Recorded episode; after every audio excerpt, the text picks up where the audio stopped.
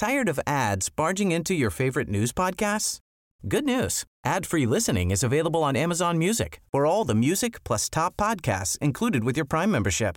Stay up to date on everything newsworthy by downloading the Amazon Music app for free or go to amazon.com slash news ad free.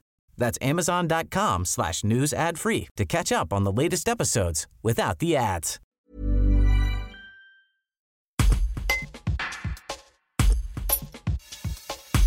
Les bars sont fermés depuis samedi, mais leur patron dénonce une décision incohérente à l'heure où les restaurants peuvent continuer à servir des boissons en dehors des temps de repas.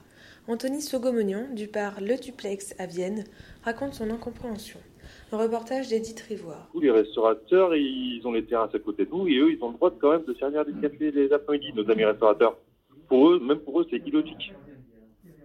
C'est illogique que les bars euh, restent fermés et que eux, ils puissent servir des gens des cafés, des, des fériés, comme le boulot qu'on fait en fait. Même pour eux, c'est illogique. On n'a pas un monsieur Etchebest, quoi. Donc c'est plus difficile pour nous de survivre, comme les discothèques, on n'en parle plus, euh, plus personne ne sait ce que c'est une discothèque. Et j'ai peur qu'on finisse un peu comme les discothèques, quoi. C'est, officiellement, c'est jusqu'au 13 novembre. Et c'est reportable euh, comme le confinement. Au début, on nous a dit c'est 15 jours. Après, on nous aurait dit c'est 15 jours de plus. Après, on nous a dit c'est un mois de plus. Là, on, on est dans le flou total. Ouais.